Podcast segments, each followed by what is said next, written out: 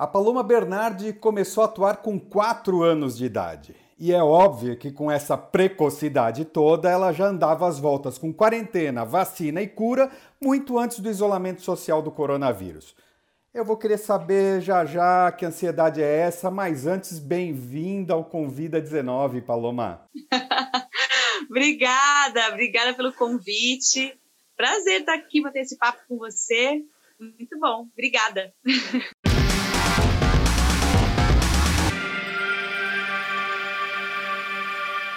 A primeira coisa que eu queria saber de você é se você é ansiosa. Muito, muito ansiosa. se eu tenho algum compromisso ou se dão alguma meta, algum objetivo, é, eu já fico pensando dias antes, já fico programando a roupa que vou usar, como que vai ser, já fico na expectativa de como vão me receber, do que tenho que falar, dependendo do que for, assim, o meu coração, ele fica meio... E minha cabeça também não para de pensar até eu concretizar algo, assim. Então, a ansiedade, ela me acompanha em, vários segmentos, assim, da minha vida. Por que, que eu tô te perguntando isso? Você faz a doutora Lúcia na série O Escolhido, da Netflix, que fala de vacina, Fala de cura, quarentena. Pelo jeito, vocês só não filmaram na China por um mero acaso, né? Que sincronicidade é essa, Paloma? Olha só como as coisas acontecem, né? A nossa série fala sobre o Zika, né? O vírus. E essa, essa doutora, a doutora Lúcia, ela é a líder dessa equipe que rompe fronteiras, sai ali do seu consultório para poder levar a vacina às pessoas que não têm acesso à medicina, à ciência. A série se passa no Pantanal. Então ela vai com essa equipe para levar a cura, porque ela acredita que através da ciência, que é uma coisa que a gente vem esperando, né? Nós estamos aí torcendo para que as pessoas voltadas para a ciência possam encontrar a cura desse coronavírus. E ela acredita que a ciência pode curar e ela vai vacinando todo mundo. Porém, num determinado lugar chamado Água Azul, ela é barrada pela população, uma população que vive de uma forma antiquada, meio que manipulada por um curandeiro, um homem que a gente não sabe se ele manipula aquelas pessoas ou de fato ele cura aquelas pessoas pela fé. E acontece a cura, só que de maneiras muito grotescas, duvidosas, coisas estranhas acontecem naquele lugar que a própria doutora Lúcia não consegue entender. Fé, ciência, o que fala mais alto, ou equilíbrio, que é onde eu acredito, né? Onde o equilíbrio da coisa prevalece. Né? Eu acho que a gente, pelo menos eu sigo a minha vida assim. Eu tenho fé de que milagres podem acontecer, de que um Deus maior pode fazer por nós, mas o homem, né, o ser humano tem a inteligência e tem a capacidade de buscar maneiras de cura. E os nossos médicos estão aí para isso. A gente passou seis meses e meio entre indas e vindas indo a Tocantins, interior do Tocantins, na verdade, em Natividade. E é uma cidadezinha assim pequenininha, então a gente se isolou mesmo, a gente deixou de viver a nossa rotina. E o São Paulo deixou de ter vaidade, deixou os bens materiais para viver ali no meio da natureza, em contato único e exclusivamente com o nosso projeto e com as pessoas que estavam lá, que nos receberam. Então foi uma experiência muito boa, assim. Eu, eu voltei valorizando mais as coisas simples da vida, valorizando a natureza, é, valorizando até no a nossa própria família, porque a gente estava ali com pessoas que a gente não conhecia até então. É quase que um Big Brother. tinha dia que a gente queria eliminar alguém ali, mas aí também tinha dias de folga, que a gente se divertia, assim, indo em cachoeiras. É, as, as, pessoas locais proporcionavam, às vezes, uns almoços, jantares para a gente, para fazer alguma coisa diferente, mas tinha dia que você não tinha o que fazer. Então eu estava num hotel beira de estrada, pequenininho, a cidade parecia assim que não tinha uma alma viva durante a semana, só na sexta-feira de noite que tinha uma feirinha que as pessoas apareciam, até me surpreendia, porque durante a semana era assim um vazio, um silêncio, então você não tinha muito o que fazer. Eu ficava dentro do quarto assistindo Netflix e às vezes é, é muito do que a gente está vivendo hoje, né, de ficar em casa, dentro do quarto, muitas pessoas estão isoladas mesmo, estão sozinhas dentro dessa quarentena. Eu vivi lá nos dias de folga. Quando eu estava trabalhando, a gente gravava é, de manhã, de tarde, de noite, na madrugada, no meio do mato. É, foi, uma experiência muito legal. Você já atuou em novelas com temas religiosos, já foi Maria, mãe de Jesus, na Paixão de Cristo em Nova Jerusalém, Pernambuco.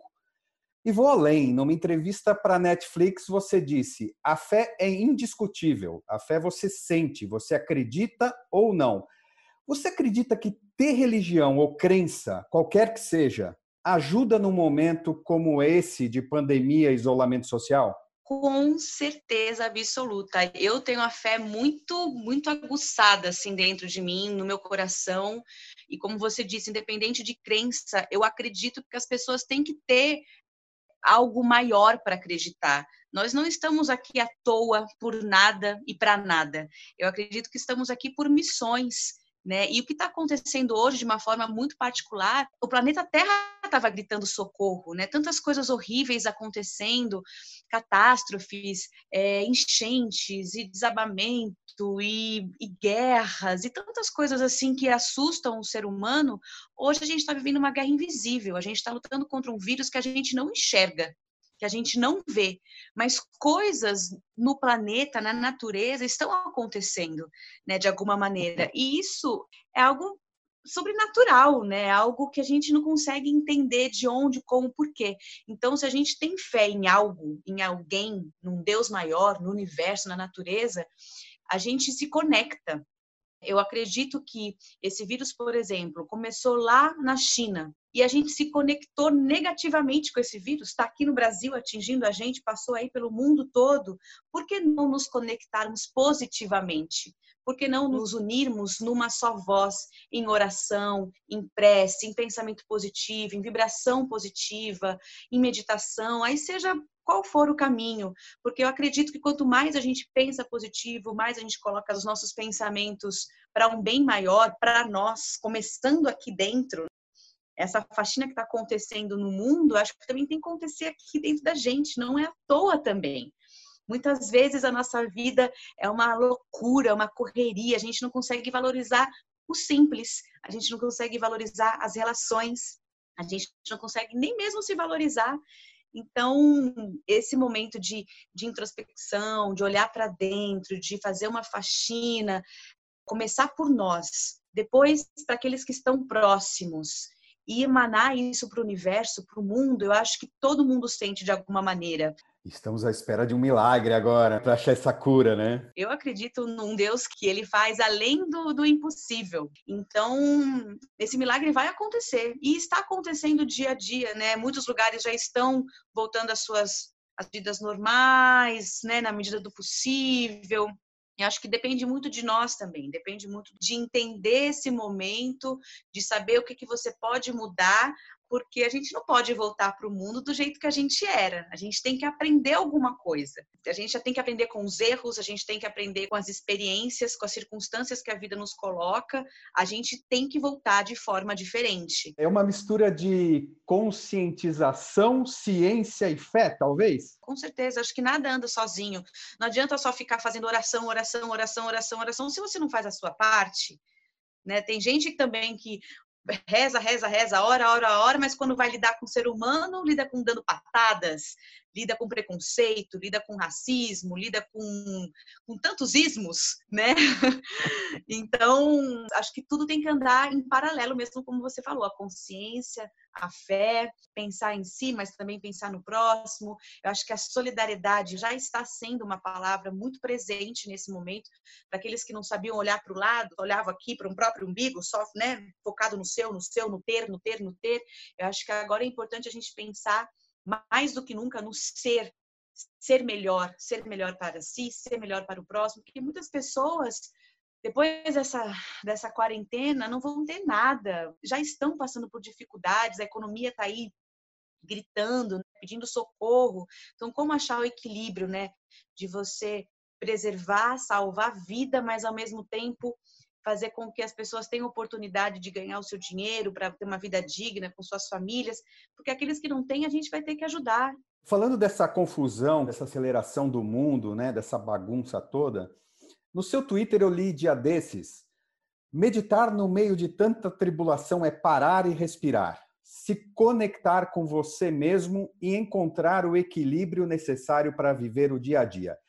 Eu tenho ouvido muito essa busca por reconexão consigo mesmo, mas muito ligado à frustração do não poder fazer nada, da falta de opção. Você acha que tem muita gente que teve que se olhar mais no espelho e não está gostando do que encontrou? Acredito que sim, porque como a vida nos leva a acelerar a gente às vezes não olha para o próprio espelho, não olha para o próprio rosto, para o próprio corpo, não se analisa, não se questiona, não busca maneiras para valorizar mesmo o que é ou para se corrigir de alguma forma. Então, quando você para eu até soube, por exemplo, que tem casais se separando, porque até então viviam na rua trabalhando, e quando é obrigado ficar ali 24 horas com a esposa e com o marido, dá uma treta danada. Ué, mas você está casada há tanto tempo, você não sabia que seu marido era assim? Você não sabia que a sua esposa necessita disso? Você não sabe que em casa precisa lavar uma louça? Então, assim, a gente começa a descobrir coisas novas quando a gente para e se olha no espelho. E às vezes você se frustra, meu Deus, como assim? Como eu fui isso? Como eu fui esse pai ausente? Como eu fui essa namorada pentelha? Sei lá, tantas coisas que a gente pode descobrir, mas é esse momento. Então, o parar ao invés de ficar reclamando, não tenho nada para fazer, claro que assim, né? Eu, eu, quando eu posto esse tipo de mensagem, é para sempre dizer o que eu estou buscando, o que eu estou fazendo e motivar as pessoas também, né? Se conectarem com elas mesmas e tudo mais. Mas é óbvio, tem dia que você fica, ai, saco, hoje não quero fazer nada. Ou, ai, não aguento mais não fazer nada. Ou você acorda e você está mais proativa. Então, acho que a gente tem que aproveitar esse momento para se olhar no espelho, ver o que está errado, ver o que está certo, ver o que, que pode mudar com a gente, com o próximo e fazer diferente, fazer diferente por nós e por todos. Nessa quarentena, o, o virtual mais do que nunca está segurando a onda de muita gente, né? Com as lives, as redes sociais, enfim.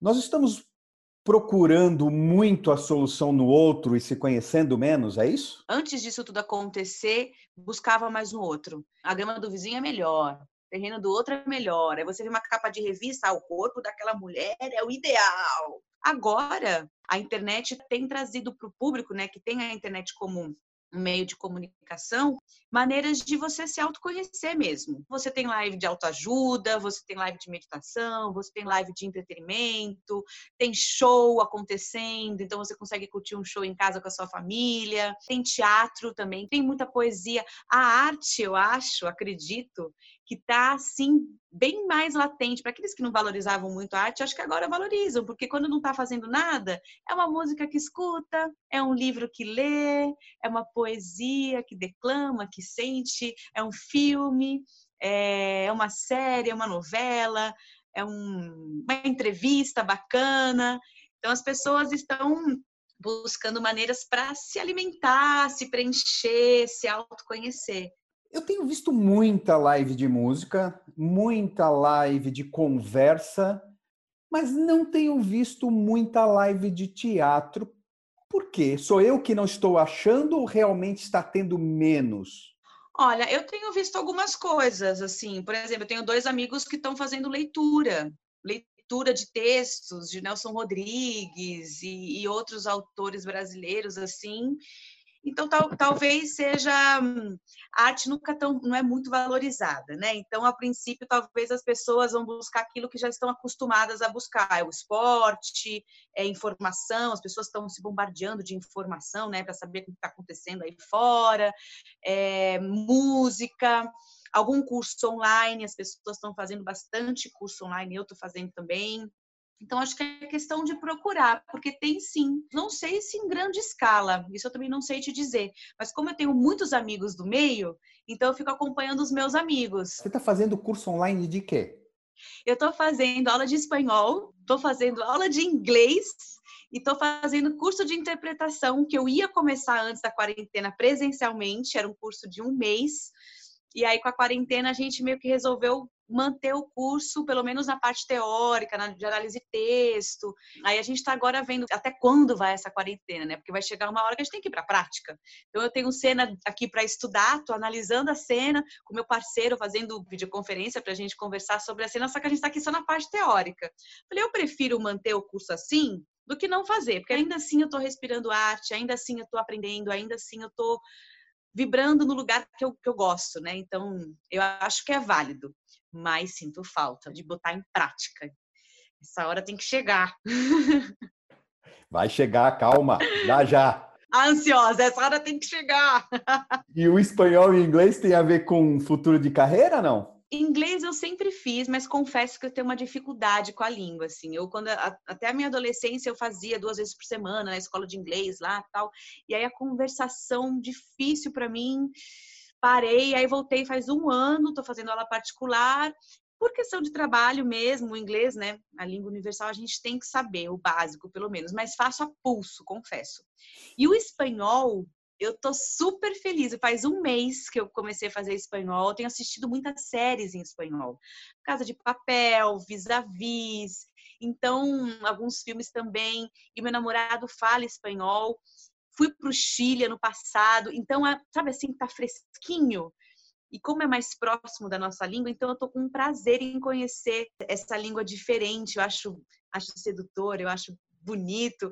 E aí eu acho que me instiga mais e trabalhar mais para esse cantinho caliente do que pensar no inglês. Mas enfim, de alguma forma é aprendizado, conhecimento, é algo que ninguém me tira. Né? E se surgir algum trabalho em espanhol de uma maneira especial assim, eu acho que eu vou ficar bem feliz.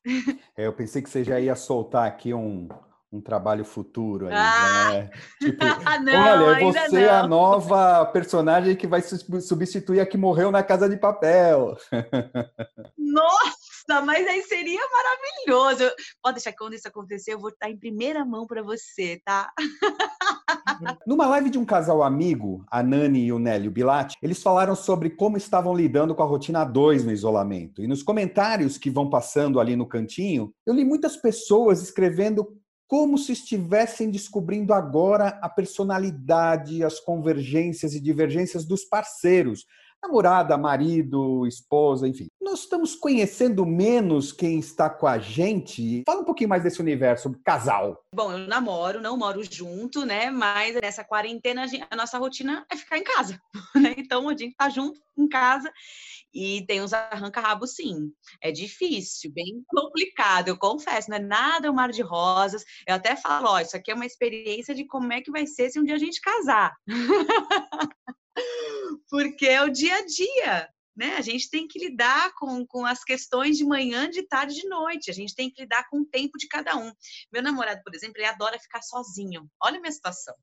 Eu adoro ficar junto, eu adoro ficar perto, eu sou aquela assim, tipo, oi, fica aqui comigo.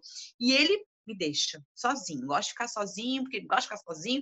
E aí, no começo do namoro, eu até estranhava, eu falei, mas como assim você quer ficar, você quer terminar? É isso? Não, eu só quero ficar sozinho, não é com você, sou eu. eu ah, mas isso é tipo, tipo a historinha de, ah, não é você, sou eu. Como assim? Tá? O que, que eu fiz de errado? Existe outra pessoa? Né? A gente já começa a criar um monte de paranoia na nossa cabeça. Mas com o tempo eu fui entendendo que não, é que ele gosta mesmo de ficar sozinho.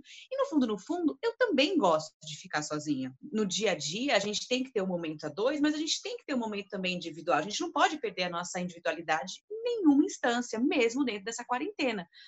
Então, quando a gente tem a nossa vida normal, a gente sai, né? Vai pra rua, vai andar de bicicleta, vai correr, vai para um teatro, vai sair com as amigas, sei lá, faz qualquer coisa. Agora aqui não. Então, assim, tem que vou pro quarto, me deixa no quarto me deixa aqui que eu quero ficar sozinha, quero fazer as minhas coisas, quero tomar meu banho, quero lavar meu cabelo, fazer uma hidratação, vou conversar com as minhas amigas, fica lá na sala, faz o que você quiser. Depois a gente se encontra. Vamos marcar um horário, tá bom. Oito horas, um filminho, tá bom. Porque senão dá, né? Dá treta, dá. Mas aí tem aqueles conflitos do dia a dia mesmo, assim, ai, quem vai lavar louça? Quem vai fazer comida? Já recolheu lixo? Já regou as plantas? Ai, não quero fazer isso, não, mas tem que fazer tem que fazer, tem que ter regras. E nós somos taurinos, os dois. os dois teimosos, os dois de opinião muito firme, muito forte. E eu sou muito organizada, assim, de programada. Tipo, amanhã tem uma conversa às quatro horas, antes disso eu vou fazer um treininho. Eu sou muito organizada. E ele deixa fluir vou acordar a hora que acordar, vou comer na hora que já comer, vou, ah, depois eu faço isso, ah, não, deixa para amanhã. E aí isso me incomoda um pouco, porque eu falo, meu amor, não deixa para amanhã que você pode fazer hoje. E aí a gente vai driblando, assim, entre um arranca-rabo e outro, que é normal. e aí o cara chega, briga e fala assim, eu vou embora. Vai embora para onde? Você não pode ir embora. Você vai embora para o banheiro. Eu sempre trago essa impressão que o artista bebe muito do caos. Da desordem sai muitas vezes uma força criativa com uma intensidade que em calmaria não rola tanto. Como você tá, seu corpo e mente, criativamente falando? Eu confesso que ficar em casa para mim nunca foi um problema. Para mim, a minha casa eu não vejo como prisão, eu vejo como uma benção, assim. É meu porto seguro, eu amo estar em casa, porque quando eu estou trabalhando, assim, ativamente, eu estou sempre ponte aérea, é Rio, São Paulo, viajando para cima e para baixo com uma mala que eu nem chego a desfazer, tá ali só trocando as roupas, mas a mala tá ali no chão o tempo todo, e isso me, me cansa um pouco. Então, ficar em casa, para mim, é tranquilo. Eu não tenho esse problema de, ai, preciso botar minha arte para fora. Não, eu não, não, entro nessa doideira de, ai, preciso me expressar, preciso. Não, eu tô vivendo o todo mundo tá vivendo como todo ser humano, e é isso. Mas, porém, todavia, contudo, entretanto, por que não fazer algo? Por que não colocar arte em prática de alguma maneira? Então, eu fiz um projetinho com meu namorado para a gente fazer assim, para postar nas redes sociais de declamar poemas. Também é mais uma maneira da gente se, se engafinhar, né? Porque Vamos escolher um poema para declamar. Qual poema? Ah, porque eu quero esse. Ah, não, eu quero esse. Ah, não, vamos fazer assim. Ah, não, vamos fazer assado. Ah, vamos botar a câmera aqui. Ah, aí começa já também um. Mas, querendo ou não, é produtivo. No final das contas, quando a gente olha, eu viro, ai, que bom que a gente fez, né? Que bom que a gente exercitou. E outra coisa também que a gente está fazendo, eu e ele juntos também, é um projeto piloto o diretor que já trabalhou com a gente em novela, ele montou uma equipe e a gente está fazendo uma série à distância cada um na sua casa, temos cada um seu personagem com o seu universo e a gente fez um promo para ver se isso pode vingar. Então é fazendo agora, mas pensando lá na frente. Mas é uma maneira da gente criar um personagem, criar uma história, se desafiar, né, prestar atenção nas adversidades que a gente tem dentro de casa, gravar com o celular, criação. O artista, quando ele não está trabalhando ativamente num projeto, ele está naquela entre safra onde é importante você se esvaziar, importante você se reciclar e deixar abrir um espaço para o novo.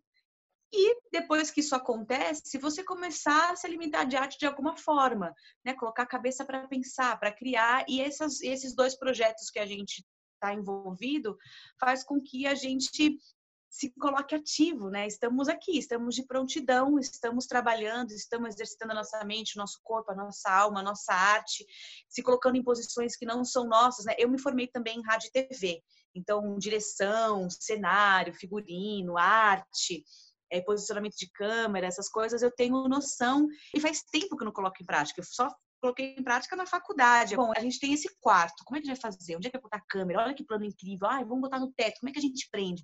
E qual o lençol que a gente vai usar? Qual a luz? Ah, tem que ter uma luz lá de fora. Então, isso tudo é bagagem, né?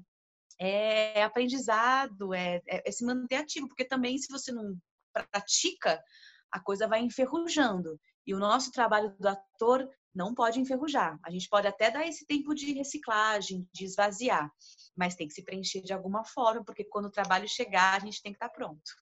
Na última versão do clássico do final da década de 50, Eles Não Usam Black Tie, do Gianfrancesco Guarnieri, a história aborda posições ideológicas e morais opostas e divergentes. E você faz uma personagem com alto grau de indignação. Apesar de enredos diferentes, a Paloma Bernardi, pessoa física, como é que está se sentindo com esse momento político-social no Brasil? Eu acho que o equilíbrio é sempre a alma do negócio. Eu acho que quando a gente pensa no todo, a gente consegue hum, projetar algo melhor, não só para a gente, mas para todo mundo. Então, politicamente, eu acho que a coisa tá, tá quanto mais mexe, mais fede. Eu não concordo com muita coisa, mas eu, eu tenho esperança de que, de que se a gente se movimentar, se a gente levantar a bandeira de forma coerente, com respeito, porque a democracia é você falar A, B, C, D e eu falar F, G, H, I, e a gente tentar encontrar o senso comum né, para que seja bom para você e seja bom para mim. Quando vira já uma ofensa de lá para ofensa de cá, e fica lá e fica cá, e ofende aqui, ofende ali, ofende aqui, eu acho que a gente se perde. E não foca no, na, no que precisa ser feito de verdade pela economia, pela saúde, pela cultura, pela arte, pela educação. Dentro desse governo, que, que a gente pode fazer para mudar? O que, que a gente pode fazer para barrar certas atitudes, para barrar certas decisões? Para que, que você veio, presidente? Né? Governo que está aí. O que, que vocês vão fazer por nós, por todos? Você ainda não é mãe, pelo menos não que eu saiba. Você não está grávida, não, né? Não, não. Mas olha, se você um dia decidir ser mãe, porque tem pessoas que também escolhem por opção não ser mãe. Que país você acha que seus filhos vão encontrar depois de uma pandemia onde o combate foi capitaneado por um comandante do Idaí?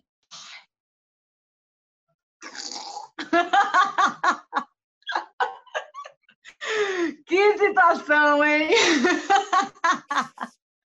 Olha, vou te dizer que só Jesus na causa, porque, meu Deus, eu acho que até tenho vergonha. Eu tenho vergonha, assim, quero muito ser mãe, e realmente é uma preocupação de como é que vai encontrar esse mundo depois, né, disso tudo, não só disso, não só da pandemia, mas em, em tantas outras questões, né? Como é que os meus filhos vão viver nesse mundo? Como é que eles vão estar seguros? Como é que eles vão entender a sociedade? Como é que eles vão entender as relações, né? E aí quando a gente vê um presidente que diz: "E daí?"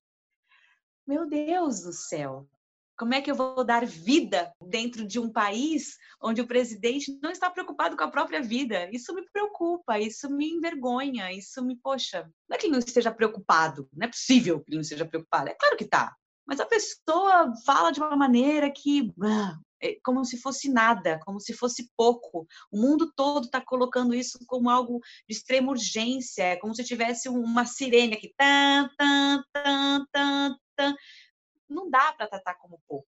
Temos outras coisas para pensar, a questão da economia? Concordo, sim, temos que pensar nisso, mas vamos pensar nisso em paralelo, vamos junto pensar nisso. Né? Na economia e na saúde, para que as pessoas possam se manter vivas, vivas, seguras dentro das suas casas, porque a nossa única arma hoje é ficar dentro de casa. Ódio, vingança, raiva.